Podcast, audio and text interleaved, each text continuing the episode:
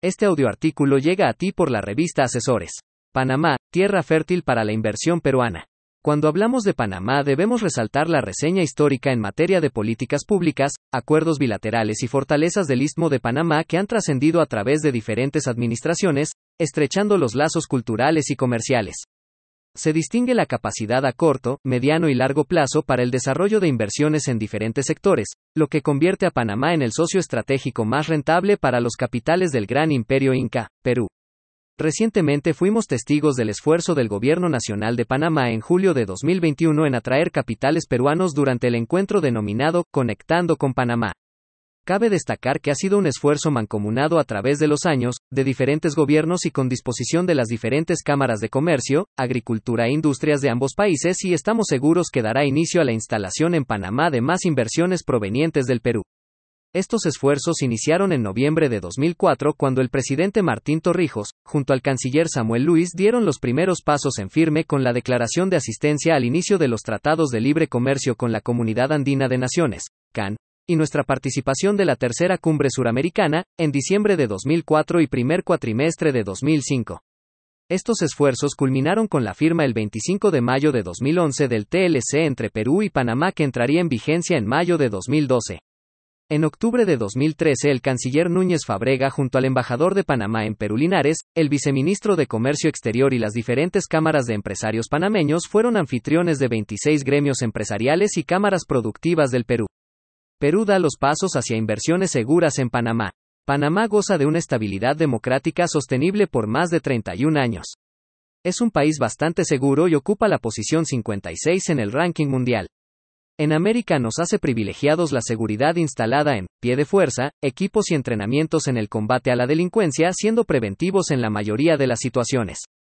La organización política y jurídica de Panamá ofrece estabilidad, un ambiente cordial y fértil para las inversiones con una amplia gama de servicios compartidos, shared services, alrededor de los principales puntos de salida y entrada portuaria, aérea y terrestre. El movimiento de cargas marítimas según estadísticas de la AMP en el 2020 fue de 7.74 millones de TUS o sea 5.02% de crecimiento con relación al 2019. Esto desde los diferentes puertos localizados en el litoral Pacífico y Atlántico. Tenemos instalaciones, tierras dedicadas, regiones y áreas entre zonas francas, zonas económicas especiales, bodegas con temperaturas controladas, distrito de Barú y ciudad de Colón, incluyendo la misma ciudad, France Field, zona libre de Colón, centros comerciales, plantas procesadoras de cárnicos, avícolas, bovinas, porcinas, otros, áreas de cargas y almacenamiento aéreo, zonas de almacenamiento marítimo, patios libres de impuestos para almacenamiento terrestre, materia primas, metalúrgicas, vehículos, otros, ciudad del saber, área dedicada al estudio, desarrollo e investigación, y otros que suman aproximadamente 2.702.000 metros cuadrados de desarrollo dedicados a la industria, transformación y procesadoras, comercio, almacenaje, manufactura entre otros. Cabe señalar que toda la cadena de valor y suministros para estas áreas está instalada en Panamá, consumo de energía y agua potable, distribución de las aguas servidas, mantenimientos de los equipos y sus refacciones, el recurso humano, hasta los capitales necesarios para facilitar el buen funcionamiento e inversión, por mencionar algunos. Un centro bancario internacional con activos corrientes por el orden de 26.126 millones de dólares para un gran total de 131 mil millones de dólares. Por otro lado, los bancos con licencia nacional con activos corrientes por el orden de 21.299 millones de dólares, para un total de activos nacionales de 115.621 millones de dólares. Fuente. Informe de Superintendencia de Bancos 2020. No hay banca central y se maneja el dólar americano como moneda fuerte y de circulación legal, lo que brinda estabilidad en las transacciones con relación a la inflación y da seguridad a la inversión extranjera, minimizando la prima de riesgos.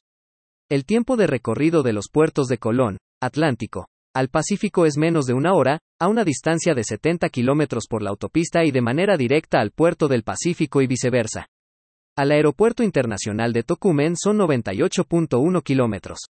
Desde los puertos de Colón en carretera tipo A, pavimentada la distancia hacia Centroamérica es de 1. Frontera de Panamá-Costa Rica, Paso Canoa, 568 kilómetros, 2. Ciudad de San José, Costa Rica 901 kilómetros. 3.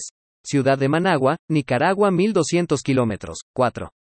Ciudad de San Pedro Sula, Honduras 1777 kilómetros, 5. Ciudad de Guatemala, Guatemala, 1931 kilómetros, 6.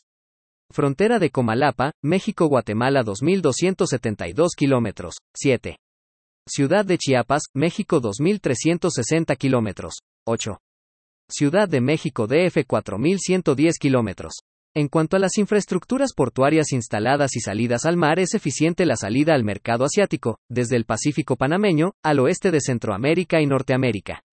Por otro lado, la facilidad con la que llegamos a Europa, la costa este de Norteamérica y Centroamérica, nos hace muy competitivos.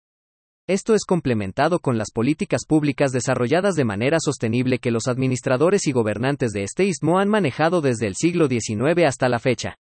También podemos mencionar el muy conocido, regional Ship to Shore, que no está siendo desarrollado en ninguno de los dos litorales de Panamá, ni en la región de Centroamérica y parte del norte de Suramérica como tal, desde México, Centroamérica, Panamá, hasta Brasil y en el Pacífico hasta Perú, de manera exclusiva, sostenible y continua, como una opción real, exclusiva, alterna y eficiente de transporte y logística marítima desde un punto céntrico como lo es el Canal de Panamá. Compartimos los datos estadísticos de manejo en millones de dólares desde y hacia Panamá de algunos países de la región. Esta capacidad instalada es potenciada con una visión robusta que deja una estela de políticas públicas en materia de competitividad y trazables a través del tiempo como Ley de Régimen EMA, Ley 41 de 2007 para empresas multinacionales, Ley Pro Panamá, Ley de la AMPYME, Ley de los Agroparques, Ley 32 de Zonas Francas, los 21 acuerdos, tratados y convenios internacionales, donde sobresalen Perú, México, Estados Unidos, Taiwán, China, Singapur, Canadá, Europa, Brasil y Centroamérica, entre otros. En materia fiscal somos altamente eficientes y atractivos. Ahora entramos en materia tributaria, toda inversión instalada en las zonas económicas especiales y zonas francas tiene los siguientes impuestos. Dividendo, 5%. Complementario.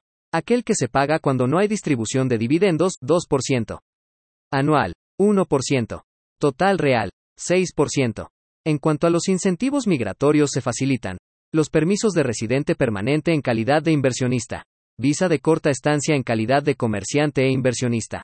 Permisos de residente temporal en calidad de empleado de confianza, expertos, técnicos o ejecutivos válida hasta el término del contrato permisos temporales por investigaciones, estudios, docentes en zonas francas destinadas a la educación superior e investigador en centro de investigaciones científicas. La conectividad aérea de Panamá es la número uno de Latinoamérica donde se espera que al final del 2022 finalicen los trabajos de la Terminal T2 con 93.000 metros cuadrados, más 22.230 metros cuadrados en la T1 ya instalados, para un total de 116.000 metros cuadrados, lo que nos sitúa en la posición 6 del ranking mundial en la calidad de infraestructuras. Tenemos vuelos directos a más de 90 ciudades en 39 países, entre América, Latinoamérica y Europa están instaladas en Panamá 23 líneas aéreas, con una frecuencia de 410 operaciones diarias, con 34 puentes de abordaje y se movilizaron más de 16.5 millones de pasajeros. 2019, por sus instalaciones. La pandemia frenó la conectividad mundial lo que disminuyó la frecuencia y el movimiento de pasajeros en un 70% aproximadamente. En cuanto al movimiento de carga, contamos con 18 hectáreas destinadas para este propósito actualmente y en total tendremos 35 hectáreas para inicios del 2023, con 18 aerolíneas exclusivas para cargas y 15 aerolíneas comerciales con belly load. Panamá goza de un crecimiento económico sostenible desde el 2005 cuando nuestro Producto Interno Bruto fue 15.738 millones de dólares, en el 2019 fue de 70.209 millones de dólares, lo que nos da una diferencia interesante de 78% de crecimiento en 11 años. En cuanto al TPC de Panamá con Estados Unidos de América existe un mundo de oportunidades en las cuotas de exportaciones en todos los rubros, la agrotransformación, la producción de alimentos terminados en conservas, lácteos procesados, productos agrícolas frescos, congelados, frutos del mar, textiles, combustible, hidrocarburos, productos terminados de hidrocarburos, combustible a partir del etanol, minería, minería terminada, producto terminado, electrodomésticos, equipos tecnológicos, hardware, software, desarrollo de apps, otros, entre muchos sectores y productos terminados. Perú mira hacia el puente del mundo, corazón del universo, Simón Bolívar, Panamá.